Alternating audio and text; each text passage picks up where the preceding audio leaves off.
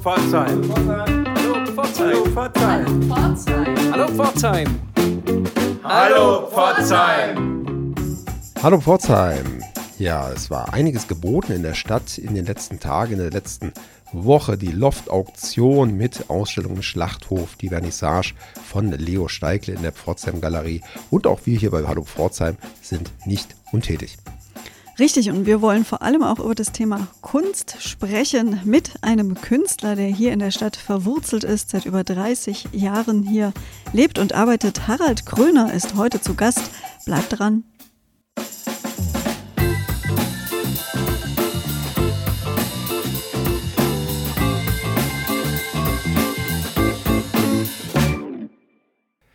So, wie eben schon angekündigt, geht es heute um das Thema Künstler, Künstlerleben, Künstlerdasein in Pforzheim in der Goldstadt eingeladen. Dazu haben wir uns Harald Gröner, der seit ja, rund 30 Jahren in Pforzheim als Künstler tätig ist und sagen Hallo. Hallo. Harald, äh, dieses Jahr war für dich ein ereignisreiches Jahr. Du musstest dein Atelier nach zehn Jahren räumen und dir ein neues suchen. Hast du inzwischen alles neu eingeräumt, alles neu sortiert und kannst wieder arbeiten? Ja, hat jetzt ein bisschen gedauert. Der Vorlauf war ein bisschen kompliziert, bis klar war, ob das klappt mit dem Atelier oder nicht. Und dann musste ich es noch ein bisschen umbauen. Und ähm, die Lichtsituation war sehr ungünstig. Die ist jetzt auch anders als im alten Atelier. Das hat ein Oberlicht war wunderschön. Und jetzt habe ich Seitenlicht, muss mir mit Kunstlicht arbeiten, aber es ist sehr großzügig, ganz nah da, wo ich wohne. Und ich bin da jetzt auch angekommen. Ich fange jetzt an zu arbeiten. Sehr schön. Du bist aus dem Bereich der Bleichstraße nach Dillweißenstein gezogen, musstest dein altes Atelier verlassen, weil dort auf dem Gelände was Neues gebaut wird, oder? Ja, das ist eigentlich immer so. Also die, es war jetzt wirklich lustigerweise, es waren so zwei Zehn-Jahreszyklen. Ich war damals nach Dillweißenstein gezogen mit der Familie und dann ähm, in die damals völlig leerstehende Papierfabrik. Und es hat so zehn Jahre gedauert, bis dann da neue Interessenten waren und wir dann geräumt wurden oder raus mussten. Und dann war eben die ehemalige Furnierschreinerei in der Bleistraße von Herrn Kusterer, 1000 Quadratmeter großes Ding. Das nächste, was sich aufgetan hat, was bezahlbar war, große Räume, er hat es da angefangen umzubauen.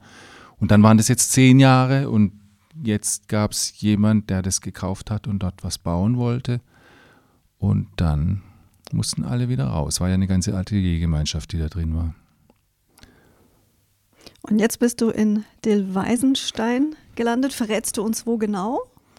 Ja, das ist das ehemalige Gemeindehaus, das evangelische, direkt am, an der Kirche, an der Jugendherberge, extrem idyllisch gelegen. Ich kann jetzt dahin laufen und, ähm, und denke dann oft so, boah, das ist so schön da eigentlich. Also wir wohnen da ja auch und die Kinder wurden da groß, die sind ja jetzt aus dem Haus. Ähm, ich laufe da über diese steinerne Brücke und unten ist der Fluss und dann ist es da oben am Hang. Also ist toll, sehr schön. Aber wir kennen ja dein altes Atelier, das du verlassen musstest und das hört sich jetzt alles sehr idyllisch und passend an, aber das hat dir bestimmt einige Kopfschmerzen bereitet. Die ganzen Sachen umzuziehen, deine Kunstwerke, deine Arbeiten, deine Farben, was muss man da alles so bedenken bei so einem Umzug? Umziehen ist ein Horror. Also ein Atelier umziehen ist, ist dann ein doppelter Horror. das geht irgendwie damit los, dass ähm, ich habe immer so ähm, Strukturen, die sich so allmählich aufbauen, an denen ich arbeite. Und das ist dann ein relativ komplexes, ähm, das mag von außen manchmal ein bisschen wie ein Durcheinander aussehen, aber es ist im Prinzip so eine angereicherte Arbeitsatmosphäre, sage ich mal, wo ich ziemlich genau weiß, wo welches Blättchen liegt. Und ähm, allein diese, diese, diese Situation zu stoppen und dann irgendwie zu verpacken, ich habe das dann irgendwie in Kartons und Kisten verpackt und bin jetzt auch dabei, das so rück, rück abzuwickeln, wieder allmählich auszupacken und wieder zu gucken, wo war ich denn da eigentlich gewesen. Und dann ist es, ähm, man ist dann konfrontiert mit den ganzen angefangenen Sachen, in denen man nicht weitermachen wollte, wo man dann entscheiden muss, schmeiße ich die jetzt endgültig weg oder gehe ich nochmal dran? Dann, hat, dann ist man eigentlich ständig mit so altem Zeug zugange und muss da Entscheidungen treffen, trifft die zum Teil, zum Teil auch nicht. Man schiebt es dann nochmal. Auf jeden Fall tut man sie nicht mehr ins Regal wie vorher. Und letztlich ist es dann auch so eine, so eine Reinigungsprobe. Prozedur. Also es, es hat auch was Gesundes dann so nach zehn Jahren da mal wieder mit, mit dem eisernen Besen durchzugehen und zu gucken, okay, was, was ist relevant. Und dann ist es ja neu. Also die, die Kubatur des Raums ist eine andere, das Licht ist ein anderes. Ich denke auch, das wird immer, das hat immer einen Einfluss auf die Arbeit. Da bin ich super gespannt drauf. Die, die verändert sich auch mit solchen anderen Raumsituationen. Das ist sehr spannend jetzt, was, was kommen wird. Mhm. Aber es klingt schon mal auch nach einer Befreiung, muss man schon sagen, wenn man so ein bisschen die Altlasten auch ja. los wird und nochmal wie so ein Reset. Ja, es wird alles nochmal so durchgemischt. Mhm. Ja, ja, ja, schon. Aber vielleicht gehen wir doch nochmal den Schritt zurück. Vielleicht gibt es den einen oder die andere, die dich doch noch nicht kennen von unseren Hörerinnen und Hörern. Vielleicht kannst du dich einfach in ein paar Sätzen vorstellen. Ähm, habe in Stuttgart studiert, 84 bis 89 bei Rudolf Schoß und Dieter Groß. Und ähm, bin eigentlich dann von Anfang an selbstständig unterwegs gewesen. Ich bin im, schwerpunktmäßig Zeichner, also jemand, der mit Papier arbeitet. Ich versuche den Begriff Zeichnung so ein bisschen auszudehnen. Das sind dann auch Papiere, die mit Lack eingestrichen sind und zweimal drei Meter groß und dann, also nicht unbedingt das lineare Zeichnen, aber es sind immer Papierarbeiten. Die können so von Handteller groß bis sehr, sehr groß sein eben. Und ähm, ich arbeite ungegenständlich, ähm, gerne auch mit farbigen Tuschen. Und das ist so ein Werkstrang. Es gibt dann so einen zweiten, der hat mit Kunst am Bau zu tun, Kirchen, Prinzipalstücke, ähm, Kunst im öffentlichen Raum und, und ein starkes Interesse für Literatur, glaube ich, was da so ein bisschen einmündet. Und da, das können Arbeiten sein, die können ganz, ganz, ganz unterschiedlich aussehen. Ähm, die müssen einfach das leisten, dass ich mit einem Publikum zu tun habe, was nicht mit Kunst rechnet und dann im öffentlichen Raum oder in der Kirche oder wo auch immer auf Kunst trifft und ich die dann möglichst elegant versuche abzuholen und wohin zu führen, wo sie nie hin wollten, aber wo es vielleicht interessant ist. Und ähm, ja, das ist so das, was ich seit 30 Jahren mache. Ich habe ähm, unterschiedlich viele Galerien. Im Moment sind es drei. Eine ist in der Nähe von Freiburg, eine in Solothurn, eine in Frankfurt, mit der ich lange zusammenarbeite. Ich habe viel ausgestellt. Ähm, ich bin in vielen Sammlungen vertreten mit den Arbeiten. Ich habe mit der Frankfurter Galerie eine ganze Reihe von Messen gemacht. Paris, Rotterdam, Zürich. Also ich war auch so im europäischen Ausland so ein bisschen unterwegs. Ja, reicht das mhm. als Beschreibung? Auf jeden Fall. Du bist auch als Kurator tätig. Das hast du noch nicht erwähnt. ja, ja, stimmt. Äh, seit ein paar Jahren. Äh, das begann vielleicht so ein bisschen damit, dass ich mich so ein bisschen geöffnet habe für KollegInnen und Lust hatte. Ich hatte immer den Plan, ich könnte mir Arbeiten kaufen. Ich sehe so viele Dinge, die mich begeistern. Und ähm, es geht einfach in diesem Kunsttun nicht nur um mein Tun, sondern eigentlich um so, ein, um so eine Faszination für diesen Gegenstand an sich, dass Menschen solche Sachen machen. Und die haben sich schon immer fasziniert. Und ähm, über das Tauschen und so. Und dann war das so eine Idee, auch irgendwie so eine Art Selbstermächtigung. Also man würde jetzt nicht darauf warten, dass jemand einen kuratiert, sondern man hätte vielleicht eine eigene Idee.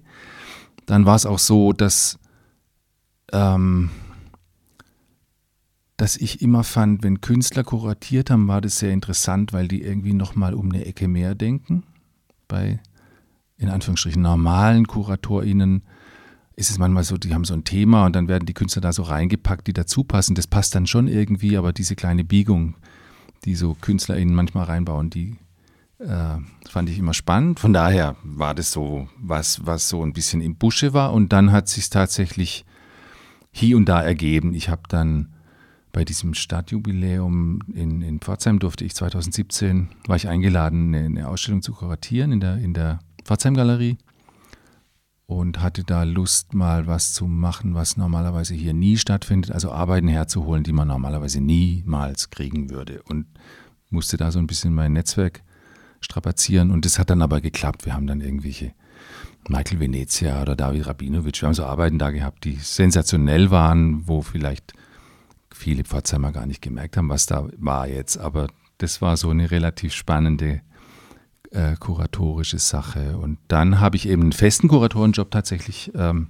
also es war jetzt kein Job, am Anfang war es ein Freundschaftsdienst. Mittlerweile haben wir so einen 450-Euro-Job draus gemacht. In Heidelberg gibt es nur eine Offspace, Tankturm und Betriebswerk. Und für die ähm, kuratiere ich Ausstellungen seit etwa fünf Jahren. So je nachdem drei, vier Ausstellungen im Jahr.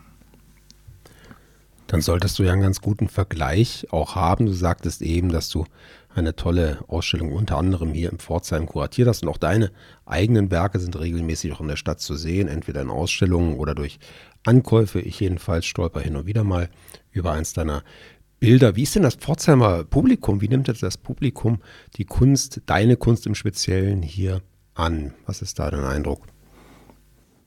Ambivalent. Ähm, es ist nicht selten so, dass so der äh, äh, Vorwurf ist ein zu starkes Wort, aber dass so der, der Anwurf kommt, ähm, es, es, sei kompliziert und schwer verständlich.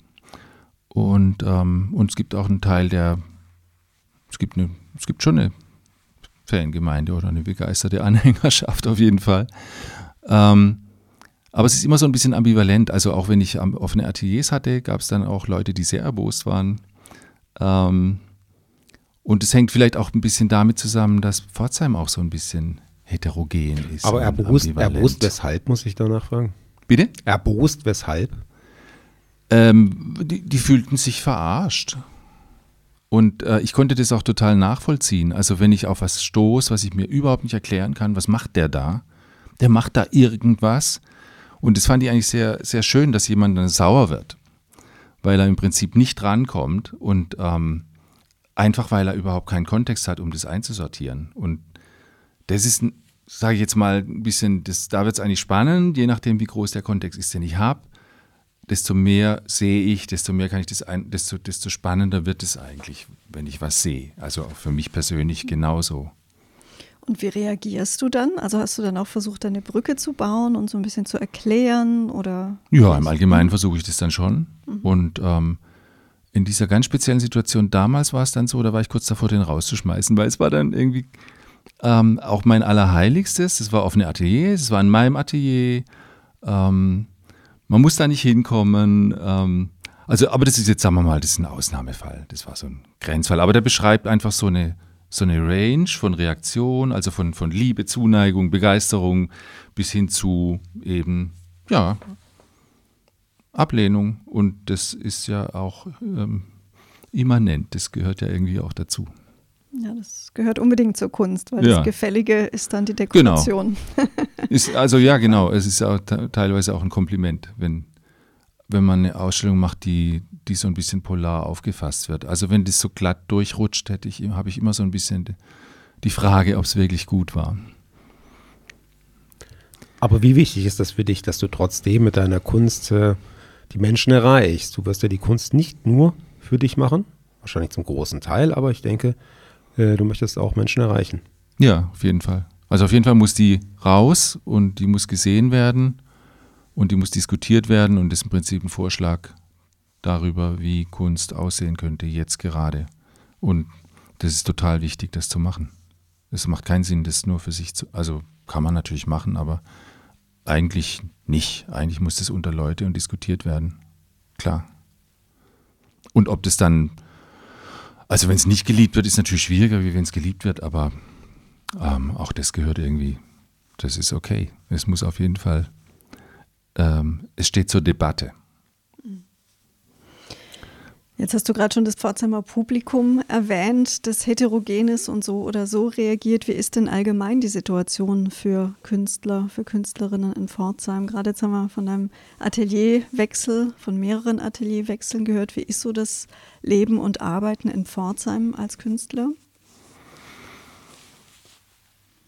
Also, wenn man jetzt die Ateliersituation anguckt, dann ist es halt so, dass die Stadt eine Größe hat, die noch kein Atelierprogramm ermöglicht zum Beispiel, was es in Stuttgart oder Karlsruhe gibt. Da gibt es dann einfach von städtischer Seite Programme, wo praktisch leerfallende Immobilien vorgehalten werden und in, in so eine Zwischennutzung kommen.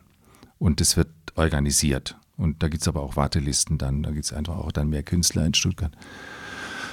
Das gibt es hier nicht. Und wenn man jetzt so auf dem freien Markt guckt, was ich dann getan habe, und dann war ich relativ verzweifelt, weil ich dann gemerkt habe, oh, da, da gibt es jetzt aber irgendwie gerade gar nichts. Ähm, es muss ja auch dann relativ günstig sein. Also das sind dann einfach Zahlen, die normale Vermieter nicht denken wollen. und wir brauchen so ein bisschen Platz auch, um, um die Dinge machen zu können, die wir machen. Das ist so ein bisschen, man muss so ein bisschen diese, diese Nischen finden. Ich dachte dann, die sind weg. Und jetzt hat sich aber doch gezeigt, dass es immer wieder welche gibt. Und ähm, ich glaube, das ist hier nicht schwerer als anderswo. Das hängt immer auch damit zusammen, äh, Kanalstraße war so, dass es, äh, dass der Herr Kusterer lang alles Mögliche versucht hat, gemerkt hat, es klappt nicht und dann irgendwann gedacht hat, okay, dann mache ich wenigstens Ateliers draus. Und das hat er dann sehr schön gemacht. Ähm, also es braucht auch so ein bisschen so ein Goodwill von einem, von einem Vermieter vielleicht oder von jemandem, der sagt, ich gebe das jetzt auch mal in so eine Zwischennutzung rein, bevor ich irgendwie weiß, wie es dann, was dann weiter damit passiert. Und für die Künstler ist es ja dann auch ein, ein Deal. Ähm, Ansonsten ist Pforzheim ähm, für mich jetzt eine Stadt, die, die einen sehr herben Charme hat und die ich deshalb mag. Also ich würde jetzt zum Beispiel, ähm, also man könnte auch sagen, Pforzheim ist nicht sehr kunstsinnig. Das ist in einer kleineren Stadt wie Schwäbisch Hall zum Beispiel viel stärker der Fall. Die ist halb so groß. Da hat man das Gefühl, da ist viel mehr Dampf dahinter und Interesse und so weiter.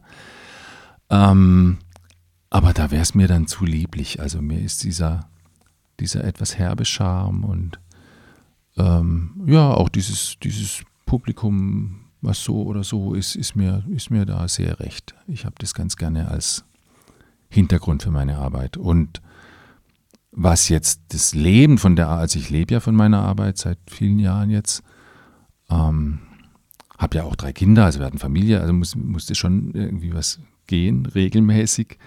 Ähm, das wäre in Pforzheim nicht gegangen. Also das war von Anfang an klar, das muss irgendwie in einem größeren Rahmen passieren.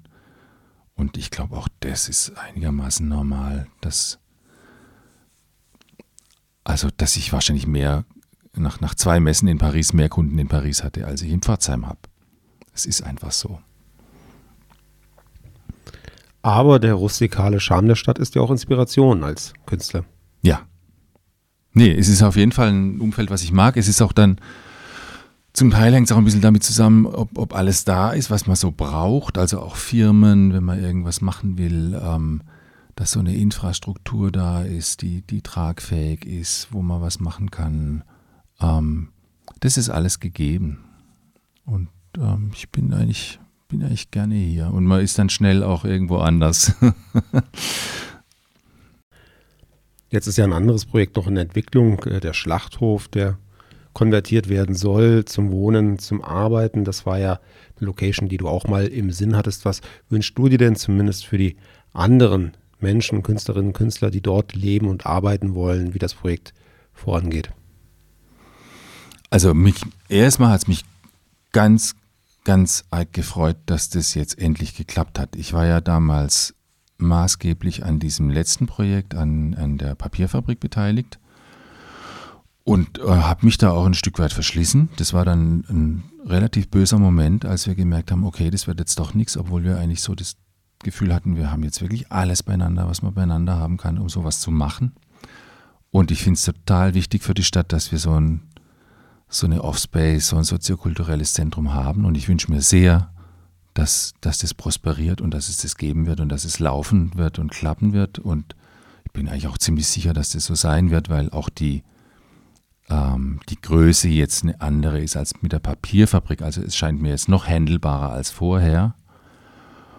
Und um nochmal auf die Ateliersituation zurückzukommen, es war jetzt für mich so ein bisschen tragisch, dass das jetzt, ich hatte eigentlich vor, ein Atelier dort zu nehmen und ähm, das hat sich jetzt immer wieder verschoben und dann war irgendwann klar, ich muss an dem einen raus, ich kann in das andere noch nicht rein. Ich hatte dann noch so einen Winter, wo ich dann gar nichts hatte und dann fiel dann noch die Heizung aus und dann musste ich was unternehmen und dann war klar, okay, entweder jetzt klappt dies oder das und dann hat eben diese andere Geschichte jetzt das Rennen gemacht und ich bin damit aus dem draußen, aber wir haben noch ein Atelierprogramm aufgelegt extra für den Schlachthof, wo auch da müssen diese Atelierflächen so ein bisschen quersubventioniert werden, damit die bezahlbar werden. Und im Prinzip wird da ein, ein Teil hoffentlich freigehalten für Ateliers. Und ähm, auch wenn ich da jetzt nicht da bin, dann wird jemand anderer kommen. Und da, das wünsche ich mir sehr, also dass es dieses Atelierprogramm gibt und dass da Künstler reingehen. Und ich glaube, dass es ganz wichtig ist, dass wir das auch vorhalten, damit hier so eine Künstlerschaft irgendwie erhalten bleibt. Im Moment hat man fast so ein bisschen das Gefühl, das wird weniger. Also das schrumpft so ein bisschen zusammen und dann bewegt sich die Gemeinde irgendwann ganz woanders hin. Also ich fände es eigentlich schön, wenn wir hier eine lebendige Künstlerszene hätten weiterhin. Und der Schlachthof ist da, glaube ich, ein, äh, ein wichtiger Faktor, der dazu beitragen kann, dass da Räume sind, dass da Möglichkeiten sind. Beantwortet es die Frage? Mhm, mhm. Als nächstes hätte mich jetzt interessiert, wo du denn diese neuen Künstler hier in Pforzheim siehst. Wo halten die sich auf? Wo zeigen die sich? Oder wo gehst du hin, um junge, neue, interessierte, dynamische, kreative Menschen zu treffen? Ja, am ehesten würde ich die hier dann, also hier würde ich sie in Ausstellungen sehen, das passiert hier und da mal. Jetzt ist gerade eine Ausstellung im, in der Potsdam Galerie, die ich leider nicht gesehen habe, ähm, mit jemand relativ jungem auch. Ähm, War aber erst die Vernissage, du kannst also noch hingehen, die ist noch eine ganze Weile. Ich werde auf jeden Fall noch hingehen. ähm, ja, ich, also ich, ich weiß, dass da immer wieder Leute auch herkommen und dann ähm, weiß ich aber aktuell nicht ganz genau, wo die jetzt ihre Ateliers haben und so weiter. Ähm, also da ist schon immer so eine Fluktuation. Es kommen auch wieder Leute her aus unterschiedlichen Gründen. Sind, so wie bei mir damals auch. Es gab diese Ateliersache, ich kam wieder hierher. Ähm, das wird immer stattfinden. Und ähm, ansonsten trifft man die Leute halt mehr oder weniger auf Ausstellungen, sei es jetzt hier oder irgendwo anders. Und in, in, in, in, in Netzwerken, sage ich jetzt mal. Harald, woran arbeitest du denn gerade aktuell? Was beschäftigt dich gerade? Im Moment habe ich ein großes Kunst am Bau-Projekt in Heidelberg. Und das ist sehr, sehr kompliziert. War aber jetzt gut, weil ich im Prinzip parallel mein Atelier frisch machen konnte. Ich hätte damit mit Zeichnen jetzt momentan eh so ein bisschen Probleme gehabt. Und da bin ich auch immer so ein bisschen schlecht drauf, wenn ich längere Zeit nichts mache in dem Bereich. Also so langsam wird es Zeit, dass ich da wieder was mache.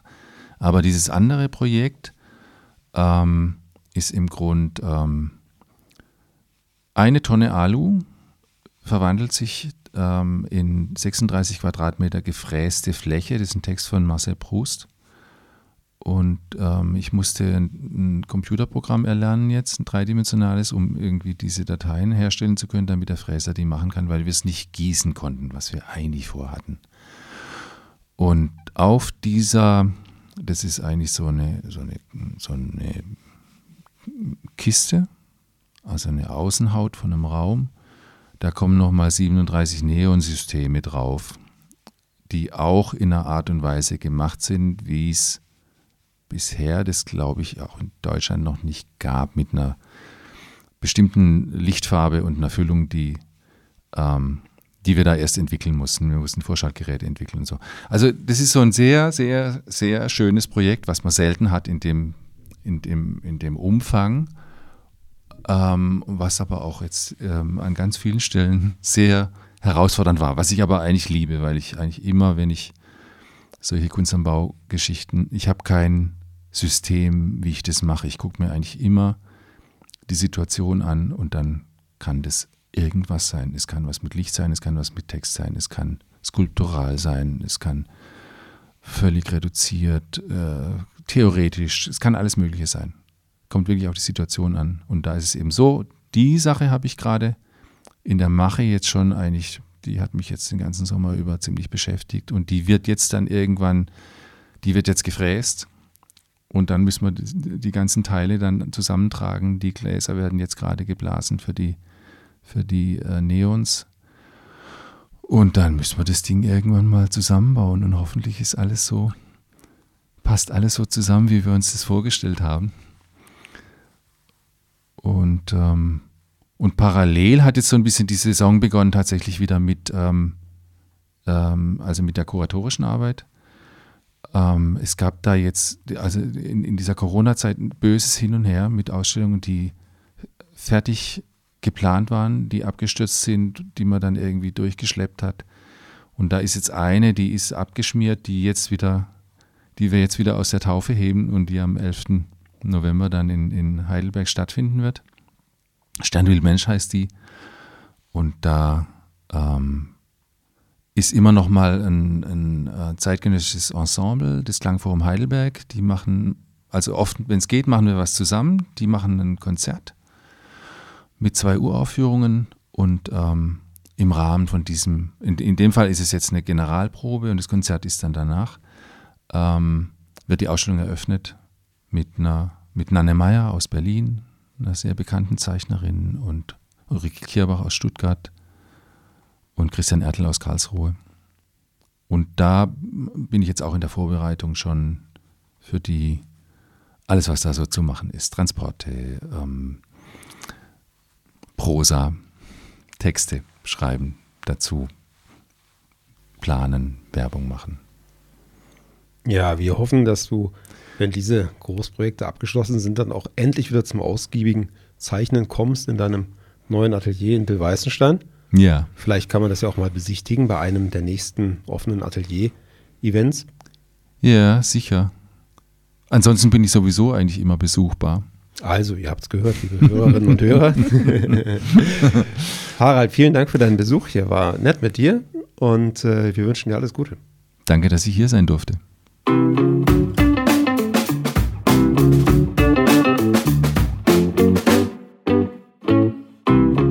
Das Südwestdeutsche Kammerorchester hat übrigens gerade besonderen Besuch. Zehn junge Dirigentinnen und Dirigenten aus aller Welt sind gerade hier, um sich beim internationalen Meisterkurs beim Chefdirigenten Douglas Bostock weiterzubilden. Und sie werden das neu erworbene Können und Wissen dann auch öffentlich präsentieren. Wann denn, Sebastian?